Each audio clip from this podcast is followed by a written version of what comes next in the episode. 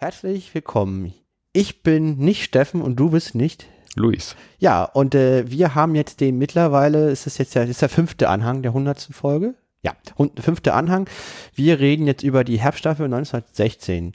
Alle 100 Folgen vom Verhundert Podcast, die den Ersten Weltkrieg in Echtzeit nacherzählen, dauern mehr als drei Tage. Was haben wir gemacht, Steffen? Wir haben die Staffeln aufgeteilt und jeder hat jeweils die Hälfte der Staffeln durchgehört, was sozusagen anderthalb Tage von uns jeweils sind. Um ein Best-of pro Staffel zusammenzuschneiden, damit man nochmal in, in, ohne diesen Aufwand zu treiben, Gelegenheit bekommt, in diesen, in diesen Kriegsverlauf reinzuhören, diesen Ersten Weltkrieg Revue passieren zu lassen. Wir haben jetzt die Herbststaffel 1916, beginnt mit der Folge 46, Harald von Arabien am 13.08.1916 und endet mit einer Folge namens äh. Hm. Und zwar am 9.01.2017. Steffen, du hattest die ehrenvolle Aufgabe, diese Staffel sowohl komplett einmal durchzuhören und die besten Sachen da rauszuschneiden. Ja. Worum ging es in dieser Staffel? Weil, wir sagen das nochmal, weil ohne dies ist das Best of später zwar verständlich, aber nicht so zugänglich. Schwer zu hören, genau. Ja, worum ging es in dieser Herbststaffel 1916? Es begann mit Harald von Arabien. Das war unser Versuch, ähm, diesen Harald und Klodwig-Teil etwas zu verbessern, indem wir eine Hörspielproduktion draus machen. Das waren insgesamt zwei Versuche, danach haben wir es aufgegeben. Das lag aber daran, das Ergebnis fand ich bei beiden persönlich, es lag nicht am Ergebnis, es lag an dem verbundenen Zeitaufwand. Ja, also zum Nachhören, das kommt, wir sind ja im Best-of-Teil, das kann man auch nochmal besprechen. Im Nachteil, äh, im Nachhören fand ich, dass vor allem bei dieser Harald von Arabien Teil, dass ähm, die Tonqualität auch schlecht ist. Also wir haben mehrere Einspieler aufgenommen und jeweils in unterschiedlichen Lautstärken und so weiter und äh, das klang bis, sagen wir so, wir agierten mit beschränkten technischen Mitteln nicht optimal. Um Harry Graf Kessler zu ja, zitieren. Ja, daher, ich hätte es gern weitergemacht, aber es war zu aufwendig, ja. Aber ansonsten schöne Geschichte. Wir reden nochmal über Verdun, über Brieftauben als Nationalhelden. Du meintest, dass äh, dort in Verdun auch ähm, eine Brieftaube ausgestellt ist. Ja, die hat auch die, eine Auszeichnung bekommen. Genau, und die kann man da so begutachten heute auch. Ähm, dann reden wir über den Eintritt Rumäniens in diesen Ersten Weltkrieg. Wir haben mal wieder Werbung und auch ein paar Outtakes drin. Wir reden über Shackleton. Weißt du noch, wer das war, Louis Shackleton? Das war dieser, dieser ähm, berühmten Entdecker. Ja, und zwar ist der in den Süden, da wo das Eis ist, ist der hingefahren und hatte eine tollkühne Crew, die dann stecken blieb mit ihrem Schiff und er begab sich auf den Weg, diese, ja, übernahm Verantwortung für seine Crew und hat ein Beiboot genommen, ist dann zu den Falklandinseln gefahren und hat dort Hilfe geholt. Und dann sind die da wieder zurückgefahren mit, mit Unterstützung und haben die Besetzung wieder äh, aufgesammelt. Stimmt, die sind ja noch im Frieden losgefahren und nach zwei Jahren mitten im Ersten Weltkrieg wieder ja. wiedergekommen. Ja, es war, also dieser Shackleton, der hat das echt in sich.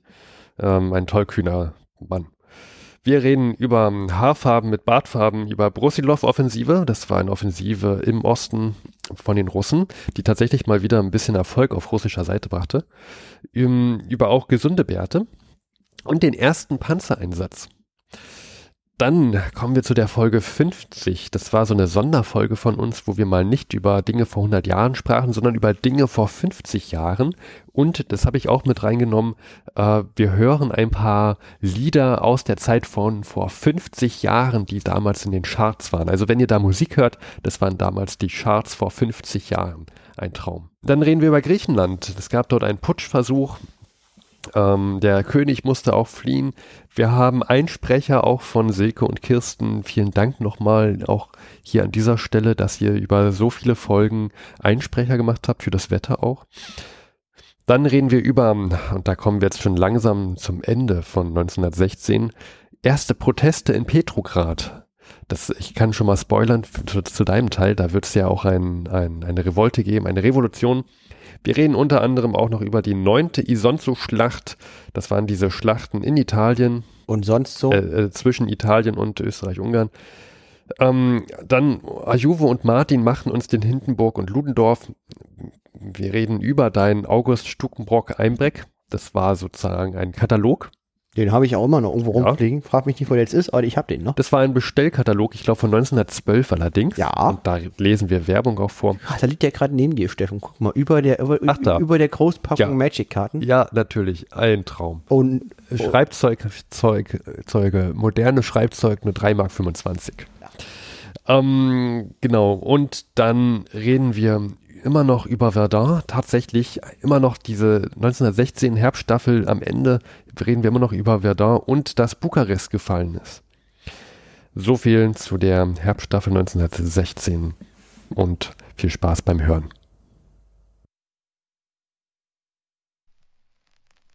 Fette Nachrichten von vor 100 Jahren. Denn heute kann jeder. 28.07.1916. Dem deutschen Volke. Das Reichstagsgebäude in Berlin erhält seine weltbekannte Inschrift. Dem deutschen Volke. 300 Tage, das ist riesig. Ich kann mich gar nicht daran erinnern, wie viele Folgen wir uns schon über, ich Ja. sag's jetzt gleich, Verdun, unterhalten haben. Verdun, Wahnsinn. Und wir können es immer noch nicht richtig aussprechen. Jetzt würde ich zu Verdun, gehen wollen. ja, gehen wir zu. Verdun, Okay. Sie haben das Fort Vaux eingenommen. Das ist wie das Fort, Douaumont, was wir auch schon mal erzählt haben. Wir sprechen das alles völlig falsch aus. So ein 60 Meter langes Fort einfach. Und die sind sehr stabil, halten Beschuss aus. Und das sind so entscheidende Landmarken, die man einnehmen möchte. Und es wurde wochenlang belagert, wurde von einem kriegsversehrten, ausgemusterten Soldaten kommandiert, der dann wochenlang ausgehalten hat. Und die letzten Mann haben dann quasi aus Wassermangel nach Flammenwerferkämpfen und alles Möglichen kommandiert mit einer Brieftaube nochmal eine Nachricht rausgeschickt äh, mit den letzten Meldungen. Und die Brieftaube ist gestorben und ist jetzt im französischen Museum ausgestellt und dieses Fort ist gefallen. Und die Brieftaube Deutschen ist im französischen an. Museum ausgestellt? Ja, die, äh, da, da gibt es eine Brieftaube und zwar genau die aus Fort Vaux, die ähm, die letzte Meldung rausgeschickt hat. Okay, und die wurde ausgestopft und ist jetzt ausgestellt irgendwo. Ja, ist ein Nationalheld in Frankreich, diese Brieftaube. Und jetzt, Steffen, dein Einsatz, was begann am 24. Juni? Da beginnt jetzt wahrscheinlich die Offensive an der Somme. Richtig, weil wir haben ja noch den Engländer.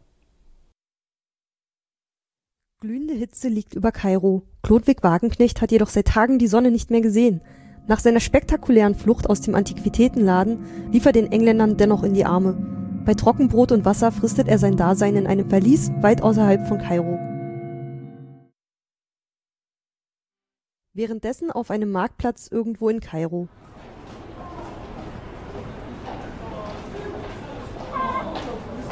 Chicken, chicken! Wanna No. have some chicken? No thanks, ah, no chicken, chicken, for please. you! Chicken, chicken! No, chicken please. Maybe, can you help me? Hey, do you want to buy some tea? No, Some nice tea. no it's very nice Yeah, and very nice buy tea. ten get Ja, zero free. no. Äh, jemand altgriechisch hier. Eng äh, Espanol.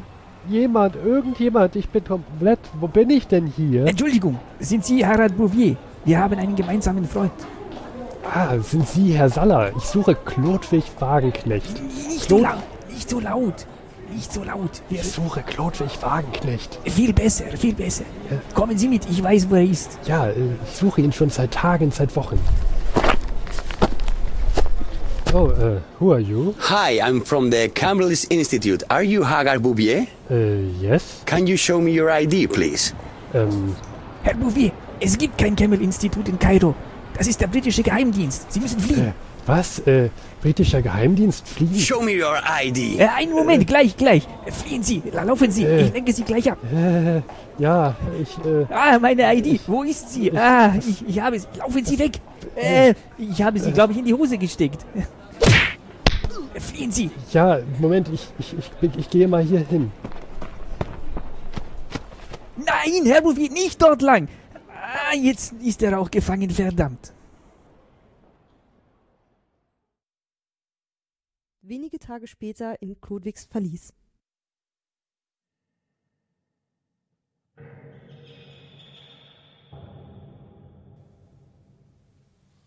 Ach, no, hm, schon wieder dieses ekelhafte Brot voller Maden und dieses brackige scheiß Ranzwasser in dieser kacknassen Zelle voller Stroh, kein Licht.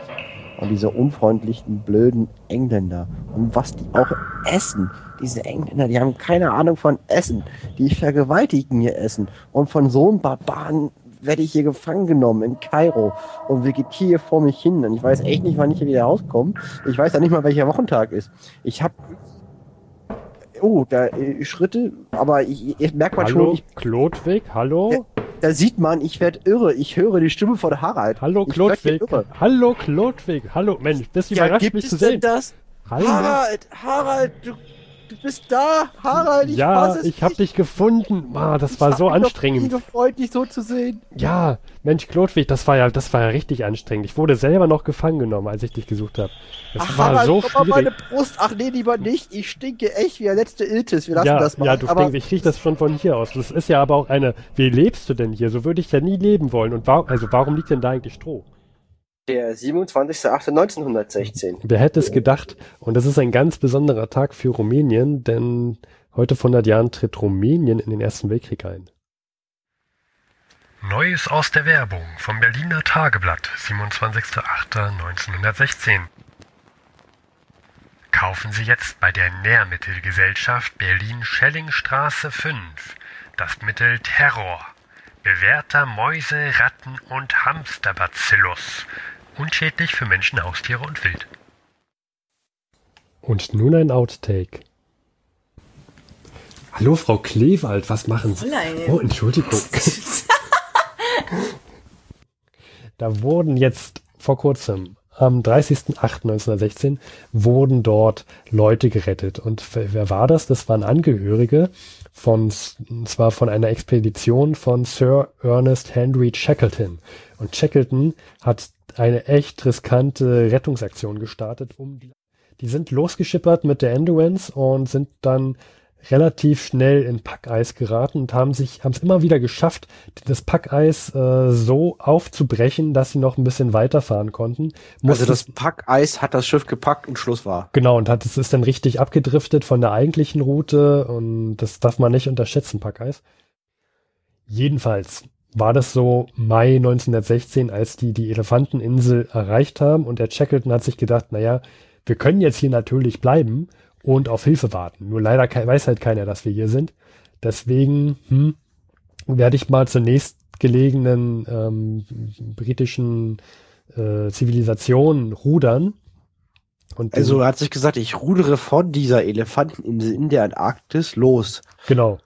Und wie weit muss der rudern? Ach, Bestimmt nicht, nicht drei Kilometer oder so. nee, nur so 1300 Kilometer. Zu, Also er hat sich gesagt, ich fahre jetzt mal 1300 Kilometer von der Elefanteninsel. Wohin ist er denn gefahren? in einem Ruderboot. Und das, die Insel, die er erreicht hat, ist Südgeorgien und das ist Bestandteil der Falklandinseln.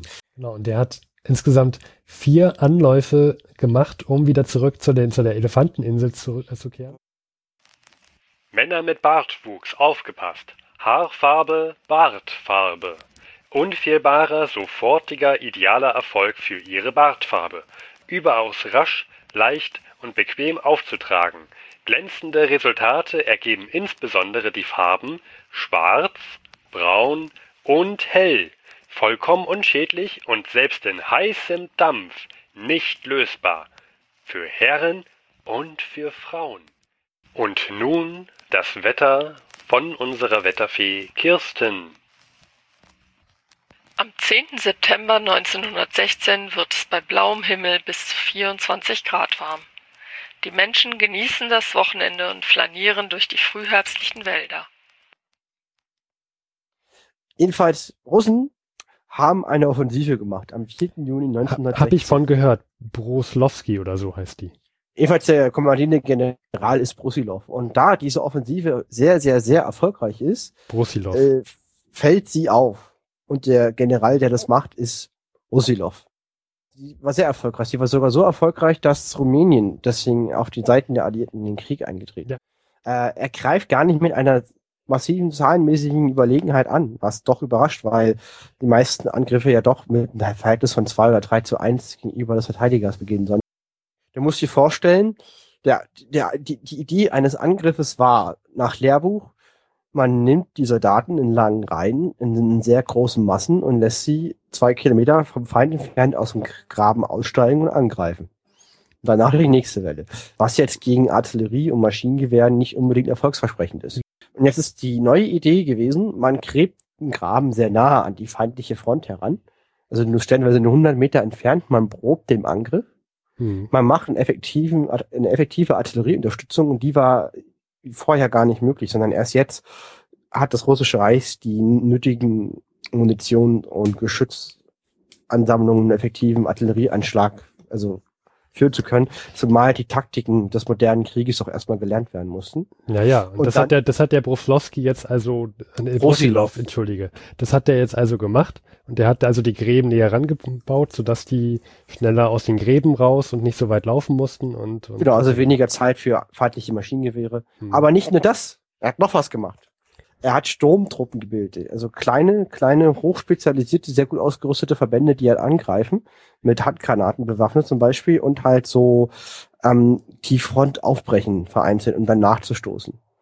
Erfordert weniger Mann und Zeit höchst effektiv und äh, was er auch gemacht hat, er hat einen unfassbar breiten Frontabschnitt angekündigt. Also er hat nicht nur an einen Abschnitt angegriffen, wie zum Beispiel Deutschen vor Verdorn, sondern an ganz vielen Stellen gleichzeitig, was es halt nicht ermöglicht, den Mittelmächten Verstärkungen heranzuführen. Ja, ich stoße an auf gesunde Werte. Auf, dass jeder Mann einen gesunden Bart hat. So, ein Bart ist sehr gut, wenn es kalt ist. Das ist am 29. August 1916 ist das passiert. Und zwar, ganz klassisch, Falkenhayn wurde abgesetzt. Was? Und, und Hindenburg und Ludendorff, also es gibt keinen Erich mehr. Und den Job haben Hindenburg und Ludendorff bekommen. Falkenhayn? 100 Jahren, am 15. September 1916, war der erste Panzerangriff in der Geschichte der Menschheit. Jörg und ich hatten das schon dazu was erzählt. Wir wollen aber, da jetzt in London ein Replika des ersten Panzers, die auch damals über ins Schlachtfeld gerollt sind, durch England getuckert ist, wollen wir euch kurz mal einspielen, wie es sich anhört, wenn solch ein Panzer fährt.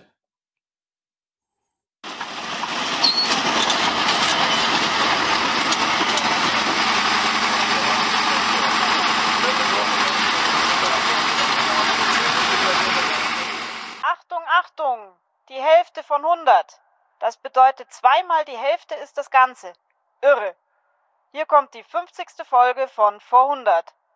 Heute ist der 15.10.2016. und heute von vor 100 Jahren ist der 15.10.1916. Klodwig und Harald aus der Schweiz und Steffen und Luis berichten. Ich bin Silke. Vor drei Jahren saßen wir am Strand von Lissabon und dachten, wir müssten einen Podcast machen. Und das ist draus geworden. Deswegen, aber nichtsdestotrotz würde ich sagen, wir gehen auf die Themen von vor 50 Jahren ein. Was, von vor 50 Jahren? Okay. Die Zeit der Einsamkeit ist nun Vergangenheit. Bald bist du hier bei mir. Heute und auch von vor 100 Jahren ist der 22.10.1916 beziehungsweise 2016. Was Am, also von vor sieben Tagen aus, vor 100-jähriger Sicht, landen britische und französische Truppen in Athen und besetzen die Festungsanlagen. Und am 16.10., einen Tag später, proklamiert der frühere griechische Ministerpräsident Eleftherios Venizelos, sehr wichtiger Mann, jetzt für die nächsten Minuten, eine Gegenregierung gegen König Konstantin in Saloniki. Viel spannender ist, was Griechenland macht, weil die sind halt noch neutral und werden von beiden Lagern äh, umworben, auf welche Seite sie eintreten. Und man hat da diesen Dualismus. Und der zivile Regierungschef lädt die Alliierten ein, in sein Land zu kommen. Ah, also der, der, der, der Ministerpräsident lädt die ein, obwohl der König dagegen ist. Genau. Und jetzt landen die da also in Athen, die Engländer und Franzosen. Mhm. Und der König sagt, bitte geht wieder aus meinem Land raus. Ja, also die, die, die sind schon eine Weile in Sa Saloniki. Da sind sie gelandet.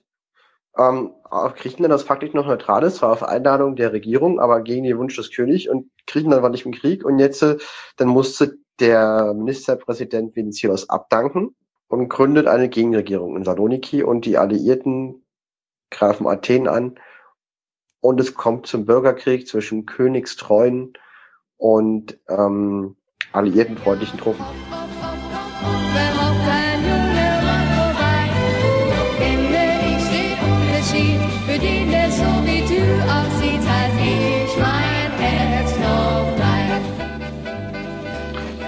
Jedenfalls, ähm, genau, und dann ist ja Rumänien im Krieg eingetreten und dort ist ja jetzt der ehemalige Chef der deutschen Armee, Falkenhayn, und kämpft sehr erfolgreich und führt Offensiven durch. Nicht mit dem großen Glück, wenn es vor dir steht, weil es so schnell eventuell weitergeht. Und ähm, aber überraschenderweise stellt sich die rumänische Armee als relativ uneffektiv heraus und wird von den Mittelmächten, die schnell Truppen heranziehen, äh, beschlagen und die sind auf dem Rückzug. Herzlich willkommen zur 52. Folge von Vor 100. Heute ist der 5.11.2016 und heute von vor 100 Jahren ist der 5.11.1916. Es ist November, das Wetter ist kacke. Nimmt euch einen Tee und hört auf, euch zu ärgern. Wir danken nochmal Silke für ihre wunderbare Anmoderation. Und zwar am 30.10. gab es erste politische Streiks in Petrograd. Eine kleine Meldung aus Italien, da gibt es mal wieder eine neue Isonzo-Schlacht. Für mich interessant, es ist mittlerweile die neunte Isonzo-Schlacht.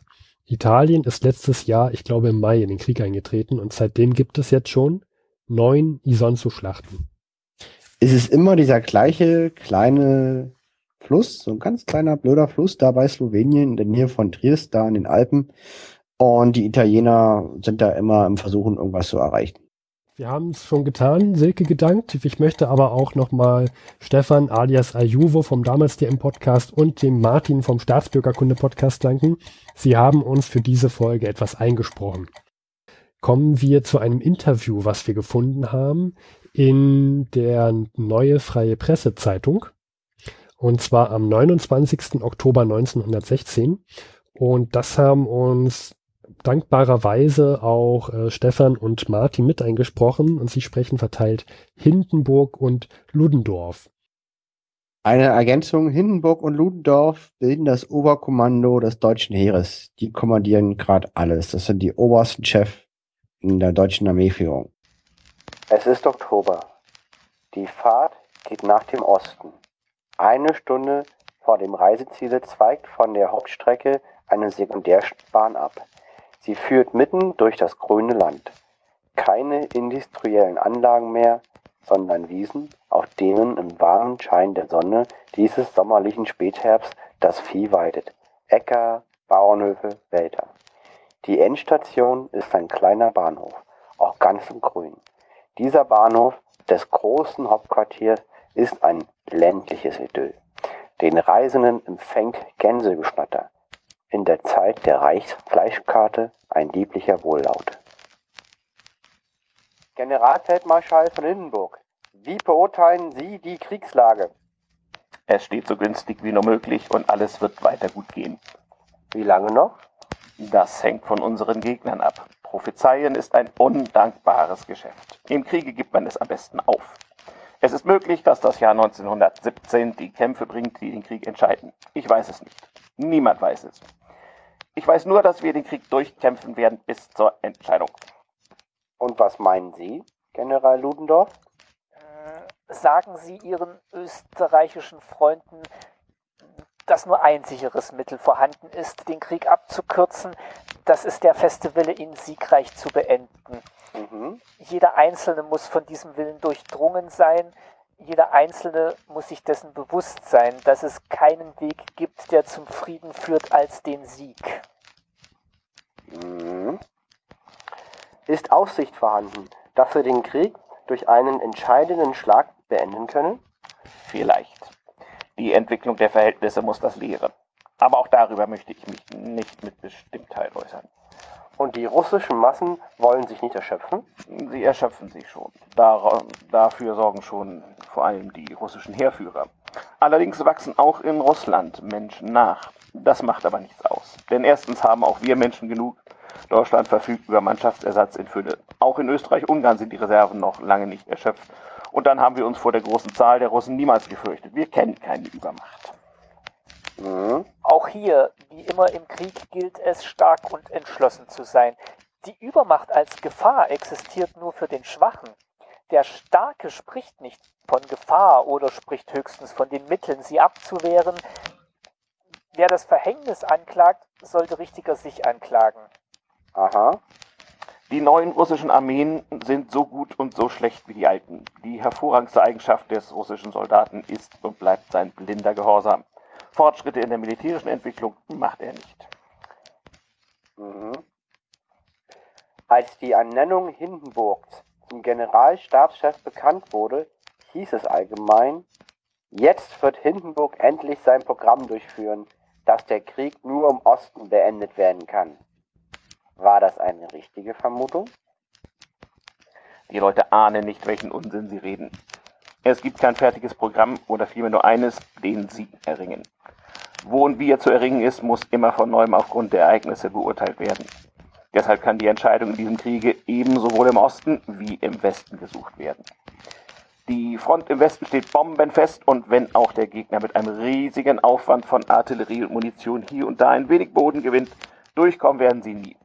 Wenn sie das erreichen wollen, so können sie noch 30 Jahre angreifen, das heißt, wenn sie Menschen genug haben. Die Somme-Schlacht kostet unseren Feinden viele Hunderttausende und damit mehr wie uns.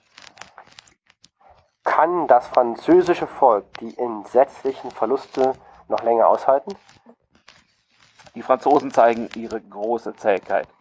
Aber sie rotten sich selbst durch diese Kampfesweise aus. Und auch ihre Zähigkeit wird ihnen nichts nützen, weil sie eben schließlich nicht mehr da sein werden. Das französische Volk dankt dieses Schicksal vor allem den Engländern. Die Franzosen rufen die Engländer zur Hilfe und die Hilfe, welche die Bundesgenossen leisten, besteht darin, dass die Franzosen zwingen, sich für sie zu vernichten. Uns kann das nur recht sein. Es ist doch höchst seltsam, dass die Franzosen nicht merken, was ihr Bundesgenosse sie kostet. Wie beurteilen Sie die Lage auf dem rumänischen Kriegsschauplatz? In Siebenbürgen geht es ausgezeichnet. Die Rumänen gehen zurück und bekommen ihren Zahltag. Ich begrüße Ihr Losgehen mit Freude, denn Ihnen ist es zu danken, dass wir aus dem Stellungskrieg herausgekommen sind und endlich wieder einmal zu frischen, fröhlichen Operationen haben übergehen können. Vielen Dank, meine Herren. Hindenburg-Statuen mit diesen Kriegsnagelungen, wo dann die Nägel eingenagelt werden. Ja, da wird richtig ja. genagelt. Da wird genagelt im Deutschen Reich ohne Unterlass. Ich habe ein wunderschönes Büchlein gefunden, das mir so gut gefallen hat, dass ich es mir gekauft habe. Es ist jetzt angekommen. Es hat Themenbezug von, von vor 100 Jahren. Es ist der illustrierte Hauptkatalog von 1912. August Stukenbruck Einbeck. Der Katalog, der nicht nur Fahrräder verkauft, sondern auch noch Gewehre. äh, Gewehre. Schallplatten, Technik, Nerdzeug. Ich habe auch ähm, äh, Büsten gesehen von, von Mozart, Beethoven. Mozart für nur 5 Mark. Für eine 5 Reichsmark. Ja. Ja, das ist ein Nachdruck des Hauptkatalog von August Stukenbruck Einbeck. Das wird niemandem was sagen. Quasi der Otto-Katalog von 1912. Und jetzt haben wir hier tatsächlich so einen Katalog von noch vor dem Krieg in der Hand. Genau, die hatten 600.000, 700.000 Kunden. Und äh, auch nochmal, weil wir es diese Folge noch nicht gemacht haben, vielen Dank auch an Silke für ihren Einsprecher. Ja. Heute, den 21.11.2016 und vor 100 Jahren haben wir den 21.11.1916. dass heute, vor 100 Jahren, jemand gestorben ist, der ein wichtiger Charakter ist, war in diesem Ersten Weltkrieg. Ja. Das ist der Franz Josef. So, Klodwig, ich hoffe, du hast dich jetzt einigermaßen beruhigt mit dem Tee in der Hand. Geht es jetzt wieder? Ich arbeite dran. Ich bin immer noch total aufgeregt. Ja, ich hätte nie gedacht, dass dieser Moment noch mal kommt. Ich hätte gedacht, dieser Mensch, dieser Bartträger überlebt uns doch alle. Ja, dass der keine 100 Jahre alt geworden ist, das ist mir ein Rätsel. Aber tatsächlich, Klodwig, er ist tot. Diese Habsburger, die leben irgendwie alle ewig. Weiß der Geier warum. Oder sterben tragisch irgendwie in viel zu jungen Jahren. Und er hat mir gesagt, dass er sich heute Morgen noch an den Tisch gesessen, an den Schreibtisch gesetzt hat mit 39 Grad Fieber. Er ist dann vor Erschöpfung eingeschlafen. Im Alter von zarten Wie alt war er jetzt? 86 Jahre. 86 Jahre. Wahnsinn. Mhm. Die Werbung kommt heute aus dem illustrierten Hauptkatalog von 1912 von August Stuckenbruck-Einbeck. Schutz gegen Hunde für Radfahrer und Automobilisten. Hundebomben für Radfahrer Nummer 3498.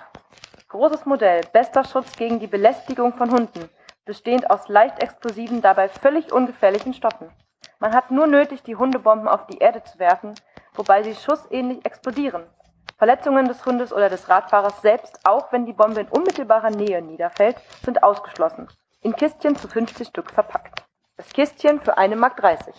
Ja gesagt, das Thema, diese, diese Stadt mit V, die wir nicht aussprechen können, Hm. ihr könnt es auch, glaube ich, nicht mehr hören.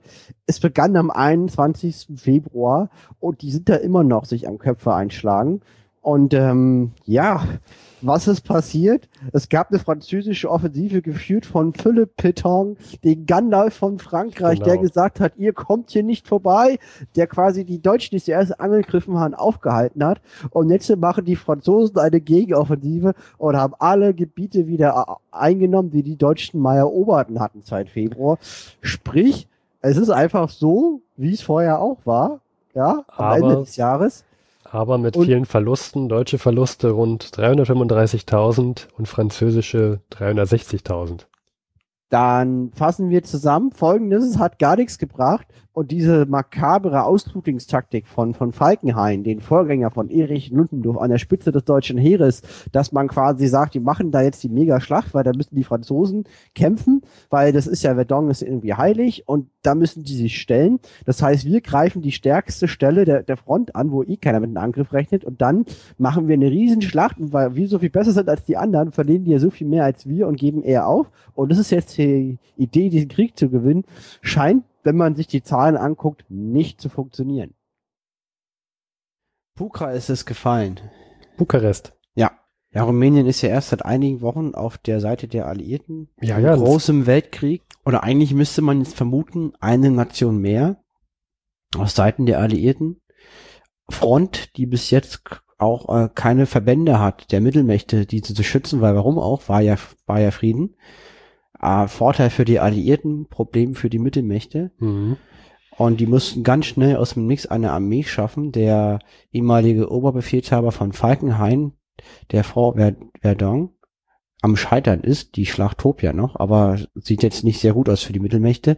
Der wurde nach Rumänien ausgelagert, hat mit zusammengewürfelten Verbünden aus Österreich, Ungarn und Deutschland eine Offensive gestartet und Bulgarien, anderer Verbündete der, der Mittelmächte. Und die haben Erfolge erzielt, konnten die rumänischen Truppen flankieren, obwohl sie auch von russischen Truppen unterstützt wurden, eine Flanke durchbrechen und haben Bukarest eingenommen. Damit ist Rumänien gefallen. Bukarest liegt ja sehr zentral.